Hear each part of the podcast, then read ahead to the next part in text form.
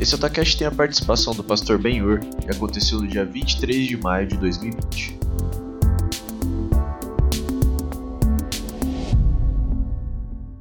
Oi, tudo bem com vocês? Eu espero que você esteja feliz com Jesus. Nesse sábado, nós agradecemos ao Senhor por mais esse dia. O Senhor tem nos sustentado e eu quero orar por você nesse momento para a gente poder entregar tudo aquilo que o Senhor quer falar ao nosso coração. Então eu queria que onde você estiver agora, você fechasse os seus olhos, você tivesse o seu tempo de adoração com Jesus. É o seu momento com ele. Diga algumas palavras de amor, diga os seus as suas palavras de gratidão ao Senhor agora e juntos nós vamos adorar o Senhor. Pai, muito obrigado, Senhor, pela tua presença. Muito obrigado, Senhor, por tudo que o Senhor tem feito. Tua palavra diz, Pai, que o Senhor é maravilhoso, conselheiro, Deus forte, Pai da eternidade, o príncipe da paz o Senhor dos senhores, o desejado das nações, a brilhante estrela da manhã, a pedra angular, a pedra preciosa, a raiz de Davi, a rosa de Saron, aquele que era, que é, que há de vir, o Deus onipotente, onisciente, onipresente, o Deus todo-poderoso, a testemunha fiel, o primogênito dentre os mortos, o soberano dos reis da terra. Jesus, tu és santo, tu és o Yeshua Hamashia. Senhor, nós te amamos, Pai. Nós te amamos, Pai. O Senhor é o alfa, o homem, é o princípio e o fim, o caminho, a verdade, a vida, o Cordeiro de Deus que tira o pecado do mundo. Tu és o nosso Salvador, o nosso justificador, o nosso libertador. Tu és o bom pastor, Pai. Tu és a videira verdadeira, a porta, Pai. O Senhor, Pai, é aquele, Pai, em que nós colocamos a nossa esperança. Tu és o Santo de Israel, o Filho do homem, o Filho de Deus, o Filho do Altíssimo. Nós te adoramos, Jesus. Nós te adoramos por tudo que o Senhor é, Pai. Nós te adoramos, Pai, pela tua presença, pelo teu amor, pelos teus atributos. O Senhor, Pai, é imutável, incomparável. O Senhor é um Deus infinito, atemporal. Deus, o Senhor é soberano sobre todas as coisas. Tu és soberano, Senhor, sobre a terra, sobre os céus. O Senhor é absoluto. Nós te amamos, Pai. Nós amamos a tua presença, Senhor. Nós amamos estar contigo, Pai. E nós queremos te encontrar, Pai. Nós queremos te encontrar nesse dia. Nós queremos te encontrar, Pai. Na tua palavra, Senhor. Fala ao nosso coração. Não, não o que nós queremos ouvir, mas o que nós precisamos ouvir nesses dias, Senhor. Pai, desde já eu também quero colocar diante do Senhor a vida de cada um dos meus irmãos que estão, Deus, assistindo, Pai. Junto com a gente nesse momento, Pai. Eu quero orar por cura, Senhor, sobre a vida de cada um, Senhor. Se tem alguém que está enfermo. Senhor, eu oro por cura agora em nome de Jesus. O Senhor é o médico dos médicos. A tua palavra diz em Isaías 53 que o Senhor levou sobre si as nossas dores e enfermidades. O castigo que hoje nos traz paz estava sobre ti. Pelas tuas pisaduras nós fomos sarados, Pai. Senhor, toca cada família agora, Senhor. Se tem alguém, meu Deus, que está com algum problema, Senhor, de coluna, Pai, problema no estômago, problema de enxaqueca, Pai, em nome de Jesus, Pai, problema no coração, Senhor, problema nos ossos, Pai, em nome de Jesus, Pai, falta de ar, Deus, em nome de Jesus, problemas respiratórios, Pai, toca essa pessoa agora, aonde ela estiver, Pai, pelo nome de Jesus, o nome que é sobre todo nome, o nome que tem poder. Pai, se tem alguém que está passando por alguma crise, Senhor, nesse momento, crise emocional, crise de identidade, crise do pânico, Pai, até mesmo pensou em suicídio, Senhor, durante esse tempo. Pai, em nome de Jesus, Pai, traz o teu amor a essa pessoa agora, Pai, cura, Pai, nós pedimos que o Senhor venha remover todo o mal, Pai, que o Senhor venha tirar, Pai, todo pensamento contrário à tua vontade, Senhor, e que as verdades do Senhor, Pai, comecem, Senhor, a ser derramadas sobre a vida de cada um agora, Pai. Toca nas famílias, Pai. Em nome de Jesus, que o teu amor, a tua paz, a tua alegria, Pai, venha encher essa casa agora, Senhor. Nós clamamos, Pai, nós pedimos, Pai, a tua presença, Pai. A tua palavra disse que nós buscaremos e acharemos ao Senhor quando nós buscarmos de todo o nosso coração, Pai. Nos unimos agora, Pai, num só corpo, numa só fé, Pai, numa só visão, Pai para adorar o Senhor. Pai, nós te agradecemos por esse tempo. Jesus, fala com a gente através da tua palavra. Em nome de Jesus. Amém. Glória a Deus por isso. Estou muito feliz de estar aqui com vocês. Deus é bom. O nosso Deus é bom e eu quero te falar uma coisa: Ele está no controle de todas as coisas. Nada, absolutamente nada foge do controle de Deus. E eu creio que nesses dias o Senhor tem uma palavra para nós. Eu quero compartilhar com você. Hoje eu quero falar um pouquinho sobre o novo de Deus. Eu queria ler um texto, está no Evangelho segundo Lucas, capítulo 5, do versículo 39, do versículo 36 ao versículo 39. Se você tiver a sua Bíblia aí, abre junto comigo para a gente poder ler e meditar naquilo que o Senhor quer compartilhar ao nosso coração. Diz assim: Então lhes contou esta parábola: Ninguém tira remendo de roupa nova e o costura em roupa velha. Se o fizer, estragará a roupa nova, além do que o remendo da nova não se ajustará à velha. E ninguém põe vinho novo em vasilha de couro velhas. Se o fizer, o vinho novo rebentará as vasilhas, se derramará e as vasilhas se estragarão. Pelo contrário, vinho novo deve ser posto em vasilhas de couro novas. E ninguém, depois de beber o vinho velho, prefere o novo, pois diz: o vinho velho é melhor. Amém? Antes da gente falar um pouco mais de forma detalhada sobre esse texto, eu queria falar um pouquinho do contexto que estava acontecendo. De repente, quando a gente olha um pouquinho antes na história, no Evangelho de Lucas também, a gente vê que Jesus ele estava passando por um lugar e ele de repente ele está chamando os seus discípulos, tudo isso está acontecendo e existe algo muito interessante que é o chamado de Levi que acontece antes. Diz assim no versículo 27: Depois disso, Jesus saiu, viu um publicano chamado Levi sentado na, na coletoria e disse-lhe: Siga-me. Levi levantou-se, deixou tudo e o seguiu. Uau, isso é fantástico. Os coletores de impostos naquela época eram pessoas que não eram muito bem vistas, apesar deles terem uma condição social até mesmo melhor, mas principalmente pelo povo de Israel, eles não eram muito bem vistos, pois eles tinham uma fama de cobrar impostos que além daquilo que eles deveriam cobrar, entre tantas outras coisas. E aí de repente Jesus ele está passando naquele lugar. Eu acho tão interessante que Aqui a gente não vê no texto Levi ele arrumando qualquer desculpa, ou falando, ah, Senhor, primeiro eu tenho que resolver algumas coisas, ah, primeiro eu tenho que colocar minha vida em dia. Não, ele simplesmente deixa tudo e segue Jesus. Isso é muito interessante. E aí no versículo seguinte, Levi ele, ele oferece um grande banquete para todos. E naquele banquete tinha tudo quanto é tipo de pessoas. Mas os fariseus, os mestres da lei, que eram da mesma facção, eles queixaram os discípulos de Jesus, dizendo: Por que vocês comem e bebem com publicanos e pecadores? E Jesus ele dá uma resposta para eles: Não são os que têm saúde que precisam de médico, mas sim os doentes. Eu não vim chamar os justos, mas pecadores ao arrependimento. Aleluia, essa palavra é muito poderosa. Só que após isso, eles continuam, os fariseus, os mestres da lei, eles continuam questionando Jesus a respeito de alguma coisa. Na verdade, eles queriam alguma coisa que pudesse condenar a Jesus. Eles queriam pegar Jesus de alguma forma. Mas o Senhor Jesus era aquele que só fazia aquilo que ele tinha visto o Pai fazer, ele só falava aquilo que ele tinha ouvido do Pai, ele praticava aquilo que ele tinha aprendido do seu Pai. Jesus ele caminhava ouvindo sempre a voz de Deus. E aí é tão interessante que agora no versículo 33 eles começam a interrogar Jesus a respeito do jejum. Porque de repente eles estão fazendo um jejum, eles eram muito rigorosos na lei, mas os discípulos, aqueles que estavam com Jesus, eles não estavam jejuando naquele momento. Veja, Jesus ele não está dizendo que o jejum não é importante de forma alguma. Jesus não está dizendo isso. Mas olha o que Jesus ele fala nesse momento. Podem vocês fazer os convidados do noivo jejuar enquanto o noivo está com eles, mas virão dias quando o noivo lhe será tirado. Naqueles dias jejuarão. Ou seja, o próprio Jesus, aquele que a palavra de Deus vinha apontando, quando ele viesse, ele esclareceria todas as coisas, ele daria sentido a todas as coisas. E aí, de repente, os fariseus eles querem pegar Jesus nisso. Mas Jesus está falando: olha, o jejum, é claro que o jejum é importante, mas eles estão com o noivo, eles estão comigo.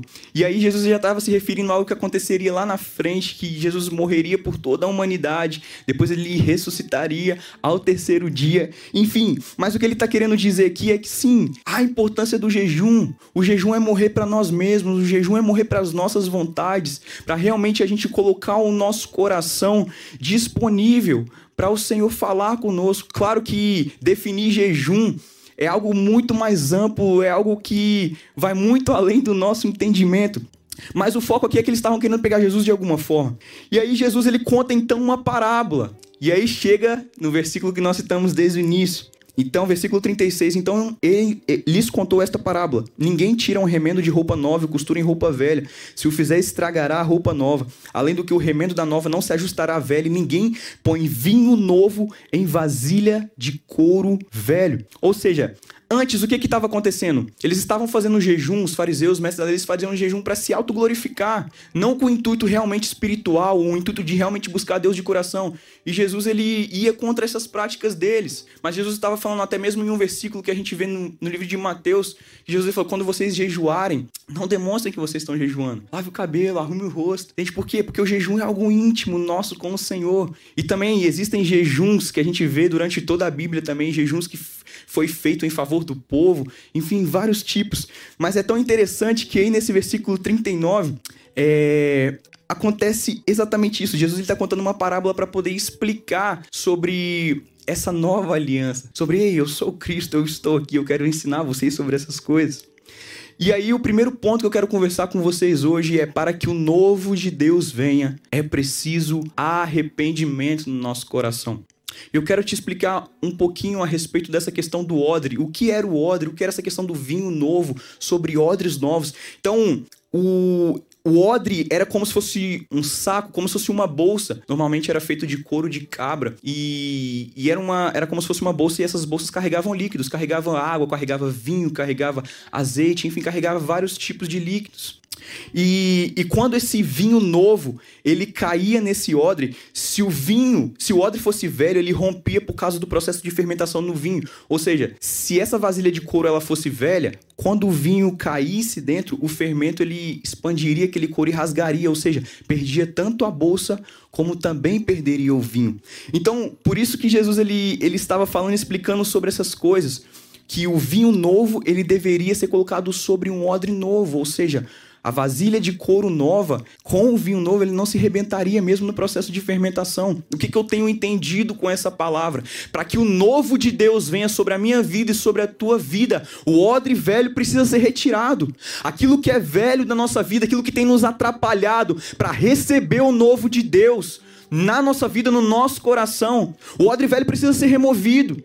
E é isso que Jesus estava ensinando para eles a respeito dessa passagem do pano novo sobre o pano velho, sobre o vinho novo em odres velhos. Então, para que o novo de Deus venha em nossa vida, é preciso ser retirado. Isaías 43, versículo 18 e 19 diz: Esqueçam o que se foi, não vivam no passado. Vejam, eu estou fazendo uma coisa nova, ela já está surgindo, vocês não percebem?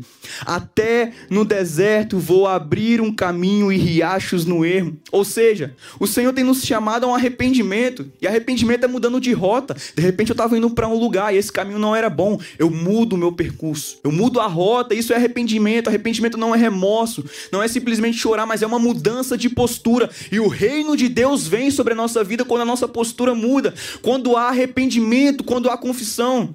O salmista Davi, ele falava no seu salmo: Senhor, sonda o meu coração e me conheces, prova-me, vê se há em mim algum caminho mau e guia-me pelas veredas da tua justiça. Ou seja, ele foi um homem segundo o coração de Deus porque ele andava em constante arrependimento. Então, para esse novo de Deus vir, para o tempo novo de Deus vir na nossa vida, as coisas velhas precisam ser deixadas. A vasilha de couro velha precisa ser deixada e trocada por uma vasilha de couro nova, dada pelo Senhor mediante ao nosso arrependimento na presença de Jesus. Eu não sei daquilo que você precisa se arrepender, mas eu creio que durante esse tempo de quarentena o Senhor tem nos chamado a olhar para dentro do nosso coração e ver aquilo que realmente tem entristecido o coração de Deus ver aquilo que realmente tem nos afastado da presença de Jesus. Ei, deixa eu te falar: se você errou, não é longe de Deus que você vai ser transformado, é perto do Senhor que há transformação na minha vida e na sua vida. E quando nós confessamos e nós deixamos o pecado, a presença de Deus vem sobre nós. E o Senhor está dizendo: esqueça o passado. Muitas vezes a gente vive no passado, coisas até mesmo que o Senhor nos perdoou, mas a gente não consegue se perdoar. Deixa o passado passado, deixa o passado no passado.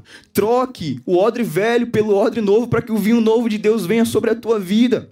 O Senhor tem nos chamado ao arrependimento. O Senhor tem nos chamado a um tempo de confissão, a realmente nós sermos sinceros diante de Deus. Gente, é muito melhor ser sincero diante de Deus. Ele conhece todas as coisas, ele sabe dos nossos pensamentos mais secretos, ele sabe das nossas decisões quando ninguém nos vê. O Senhor nos vê quando ninguém nos vê, ele sabe das nossas atitudes e decisões, aquilo que a gente faz. Nada se esconde dos olhos de Deus. Mas o Senhor tem chamado nesse tempo a nós sermos uma igreja realmente sincera, realmente transparente. Igreja, eu digo eu e você. Nós caminha, caminharmos em santidade. Esse tempo eu creio que é um tempo de realinhamento, de reposicionamento de Deus no nosso coração. Eu estava até conversando com um amigo meu esses dias, eu lembrei. Eu não sei se vocês lembram, mas antigamente os computadores, quando você ia instalar um programa, ele precisava reiniciar para o programa ser instalado com sucesso. Eu acredito que o Senhor quer nos reiniciar nesse tempo, para que o novo dele, o novo programa seja instalado com sucesso dentro de nós. O Senhor está fazendo coisas novas e ele tem nos chamado para participar daquilo que ele está fazendo. Ah, meu Deus. Tu és santo, Pai. Tu és santo. O segundo ponto que eu queria falar com você, nós precisamos sair do comodismo. O versículo 39 diz: E ninguém, depois de beber o vinho velho, prefere o novo, pois diz: o vinho velho é melhor. O que Jesus estava falando para eles era o seguinte: aqueles, aqueles homens eles estavam acostumados com o vinho velho. Eles estavam acostumados com a vida deles. Eles estavam acostumados com aquilo que ele estava fazendo a ponto de não conseguir perceber o vinho novo de Jesus. Eles nem sequer queriam experimentar o novo. Sendo que a antiga aliança que eles seguiam apontava para a nova aliança, que era Jesus ali. A Bíblia está sempre. Quando você lê o Velho Testamento, você vê tudo apontando para Jesus. Quando Moisés ele levanta uma estaca com uma cobra de bronze no deserto e todos que eram olhar, que olhavam para a cobra eram curados, uma referência apontando para Jesus que viria nos salvar e que quando nós olhássemos para ele, nós seríamos salvos e curados das nossas enfermidades, dos nossos pecados, nós seríamos redimidos. Então eles estavam, os fariseus, os mestres da lei, eles estavam cegos para aquilo que Deus queria ensinar, aquilo que Deus queria mostrar a eles. E a pergunta que eu quero te fazer é: será que não estamos acomodados também? Será que nós estamos confortáveis com a nossa vida a ponto de não discernir aquilo que Deus está fazendo nesse tempo? Qual foi a última vez que o nosso coração queimou? Qual foi a última vez que nós choramos na presença de Deus dizendo: Senhor, eu quero sentir o teu coração. Senhor, eu quero ser participante dos teus sofrimentos. O que o teu coração tem chorado, Pai? Qual foi a última vez que você passou horas e horas e horas em lágrimas, que você lia a palavra de Deus e a palavra lia o teu coração? O Senhor tem nos chamado para perto nesse tempo. O Senhor tem nos chamado para perto, para ouvir a voz dele, para preparar o nosso coração para aquilo que ele quer derramar. Eu não sei você, mas eu tenho uma expectativa de que Senhor, eu quero ser envolvido naquilo que o Senhor está fazendo. A nossa expectativa precisa ser essa, Senhor, nos envolva naquilo que o Senhor está fazendo nesse tempo. O que o Senhor quer nos ensinar com tudo isso. Ericandarabassori andaramas. Oh Jesus, o Senhor está nos chamando para ser participantes, sentir o coração de Deus, gastar tempo com a palavra, gastar tempo em jejuar, orar. O Senhor tem nos chamado, eu e você. Um terceiro ponto que eu queria conversar com vocês: se prepare, diga as palavras certas, responda ao Senhor nesse tempo. Eu acho tão interessante, nós falamos sobre essa questão do novo de Deus. Lucas capítulo 5, quando Jesus também, bem naquele início que ele está chamando os discípulos. Eu amo essa passagem, um pouquinho antes dessa situação que a gente acabou de, de, de, de falar. De repente, Pedro, ele tá passando a noite inteira pescando. Eu creio que ele, de alguma forma, tinha ouvido falar de Jesus, eu acredito nisso, mas ainda não tinha tido aquele encontro especial. E aí, de repente, o Senhor Jesus está ensinando uma multidão. E ele vê dois barcos. A Bíblia diz que ele escolhe o barco de Pedro. Ah, eu creio creio que isso foi, foi muito intencional. E de repente ele está ensinando. E Pedro tinha passado durante toda a madrugada. Pedro era um pescador experiente, ele passando toda a madrugada tentando pegar um peixe e nada, frustrado. Mas Eu creio que enquanto não vinha um peixe, ele ficava conferindo a rede. Isso não tá na Bíblia, isso é uma coisa que eu pensei. Eu fico imaginando que, por mais que ele não tenha pescado nada, mas ele ficava ali, talvez um pouco inquieto, mas também conferindo a rede, enfim, se movimentando, e nada acontecia. Ele não pegou nada até encontrar Jesus. E é tão interessante que quando tem esse encontro de Jesus com Pedro, Jesus ele fala para Pedro: Pedro, lance as suas redes novamente em águas fundas. E Pedro, ele fala algo muito interessante. Ele diz assim: Mestre, esforçamos-nos a noite inteira e não pegamos nada. Mas porque és tu quem está dizendo isso, eu vou lançar as redes. Após isso, a Bíblia diz e relata que Pedro nunca pescou tanto peixe a ponto de, de mais um barco dos seus amigos terem que vir ajudar de tanto peixe que tinha. E após aquele momento, Pedro ele fica maravilhado e ele chega diante de Jesus e fala: Senhor, afasta-te de mim, porque sou um homem pecador. O Senhor olha nos olhos de Pedro e diz: Pedro, você era pescador de peixes, mas agora eu vou te fazer pescador de homens. Aleluia.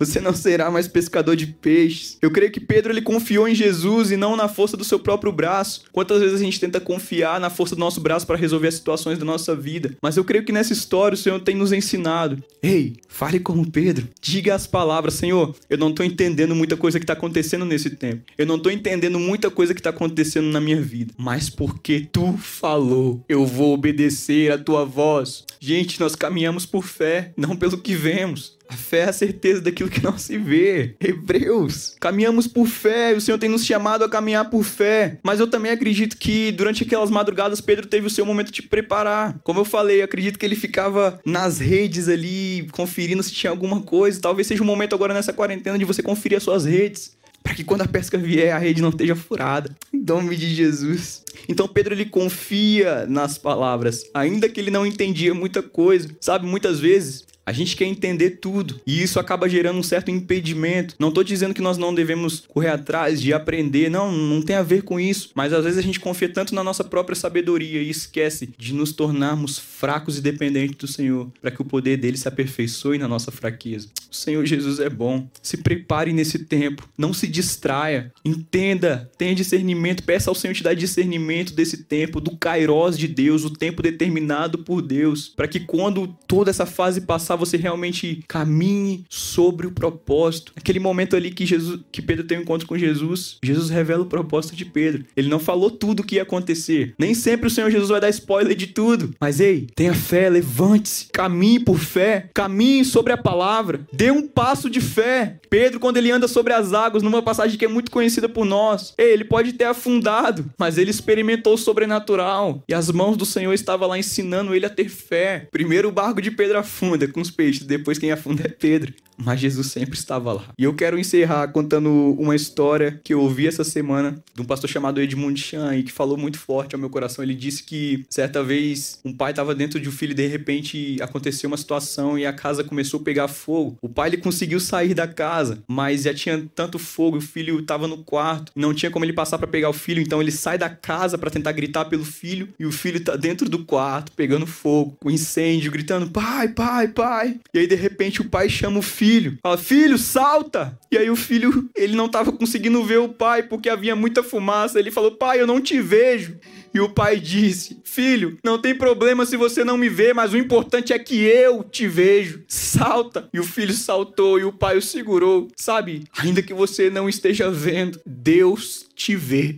Não tenha medo. Se as tempestades estão vindo, se as dificuldades estão vindo, se levante, salte. O Pai te vê. A Bíblia diz no Salmo 139 que todos os nossos dias foram escritos e contados no livro de Deus. O Senhor nos conhece como ninguém. Não é tempo da gente recuar, não é tempo da gente se distrair, não é tempo da gente não se envolver como igreja, seja nos cultos online, seja se envolver em algum projeto. Não é tempo da gente se preparar. É tempo da gente estar tá unido, é tempo da gente estar junto em oração, em entrega, em arrependimento, em leitura da palavra, para que o Senhor Jesus possa nos usar como luz nessa geração, para que Deus possa nos usar como ponto de salvação na vida de alguém. As pessoas estão procurando algo em colocar sua esperança e Deus quer nos usar. Não se distraia, não perca tempo com aquilo que foge do propósito de Deus para sua vida. Ainda que você tenha se afastado, talvez você fale, mas ninguém me vê. Ei, Não importa se ninguém te vê, Deus te vê.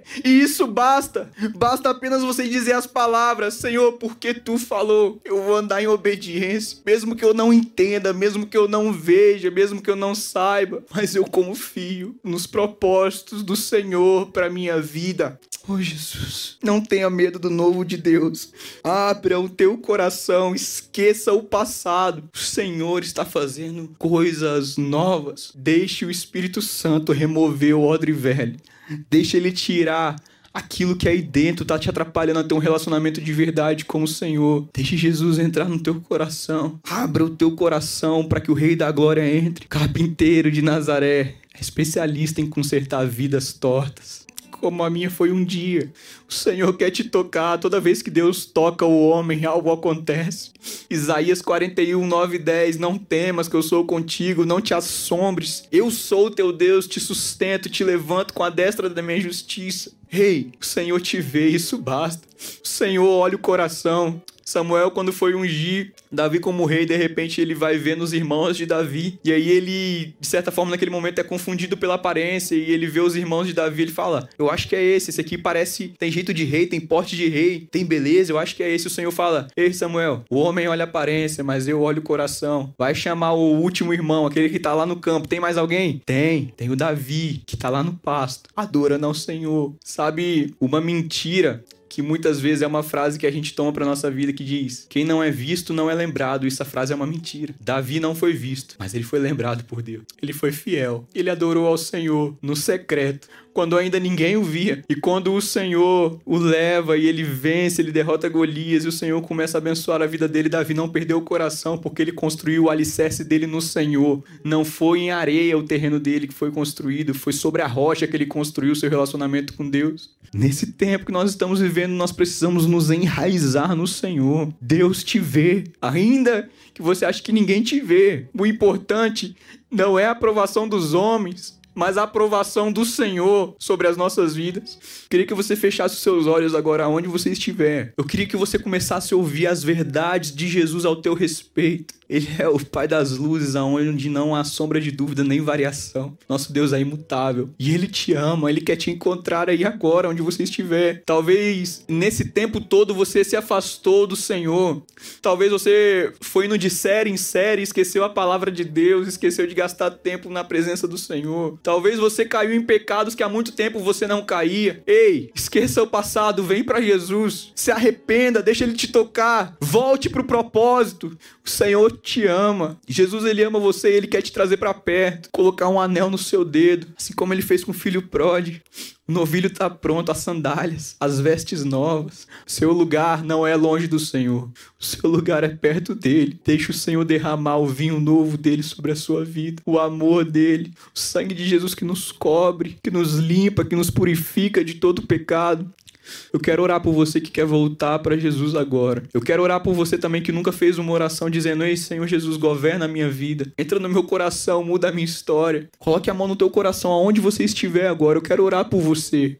A sua vida nunca mais será a mesma. Porque quando Jesus entra na história, ah, meu Deus tudo acontece. Eu não tô dizendo que é uma vida onde você não vai ter desafios. O próprio Jesus disse: No mundo tereis aflições, mas tem de bom ânimo. Eu venci o mundo e você também vai vencer. Às vezes, um momento de crise vem para que a gente possa gerar. Você é amado por Deus. Jesus, eu quero orar pelos meus irmãos agora que estão em casa me ouvindo. Aqueles que nesse momento estão abrindo o coração, falando: Jesus, governa a minha vida. Eu não quero viver para mim mesmo. Porque a tua palavra diz, Jesus, que aquele que quiser ganhar a sua vida vai perder ela. Mas aquele que perder a sua vida por amor ao Senhor, esse vai ganhar a vida eterna. Senhor, escreve o nome dos meus irmãos no livro da vida. Apaga todo o pecado, Senhor. Todo medo, toda dúvida. Toda dúvida que muitas vezes o diabo vem soprando mentiras na mente de que eles não são amados pelo Senhor. De que a vida não tem propósito. De que dá certo para todo mundo, mas não dá certo com eles. Que essas mentiras sejam lançadas fora. E que o Senhor comece, Pai, a compartilhar os propósitos do Senhor a cada coração agora, Senhor. Em nome de Jesus, Pai. Toca, toca, Pai. Toca, Senhor. Cada um que está nos ouvindo agora, Jesus. Que o coração seja, Pai, quebrantado ao Senhor. Em nome de Jesus, nós Oramos por isso, Pai. E nós te agradecemos pelas curas, pelas maravilhas do Senhor, pelos milagres do Senhor, Pai. Não nos permita distrair nesse tempo, Pai. Que a gente possa viver o tempo perfeito do Senhor. Que a gente caminhe pela fé. Que a gente ande segundo a tua palavra, em obediência à tua voz em santidade, Pai. A tua palavra diz que nós devemos andar em santidade. Eu oro por santidade na minha geração, Senhor. Santidade, Pai. Tua palavra diz no Salmos 93, 5 que sem santidade, Pai, que a santidade é o ornamento perpétuo da tua casa. Sem santidade ninguém verá o Senhor, Pai. Mas quando o Senhor nos toca, Pai, nós podemos caminhar em fidelidade contigo. E nós vamos sendo aperfeiçoados no teu amor. Nos ajude, Pai, a caminhar em santidade, a sermos leais, a sermos homens e mulheres íntegros, Pai. Nos ajuda a amar a nossa família, Pai, os nossos familiares, a demonstrar o teu amor, Pai, na vida deles. Nos ajude a perdoar quem nos feriu. Pai, nós queremos amar porque o Senhor nos amou. Nós queremos ser generosos porque o Senhor é generoso. Nós queremos perdoar porque o Senhor nos perdoou. Nós queremos olhar nos teus olhos, Pai, e manter os nossos olhos fixos em Ti. Abençoe os meus irmãos, Pai. Renova as forças daquele que está desanimado agora. Em nome de Jesus, Pai. Porque se o Senhor estiver com a gente, ah, meu Deus, tudo vale a pena. Usa as nossas vidas, Pai, para glorificar o teu nome. É o que eu te peço em nome de Jesus. Amém. Que Deus te abençoe. Muito bom. Eu não vejo a hora de em breve a gente estar junto no culto da alta frequência. Vai ser bênção demais, todos nós juntos. Então fique com expectativa. Prepare o teu coração. Gaste tempo com o Senhor. Eu tenho certeza que coisas novas Ele vai revelar a você. Que Deus te abençoe. Um abraço. Tamo junto. Valeu. Tchau, tchau.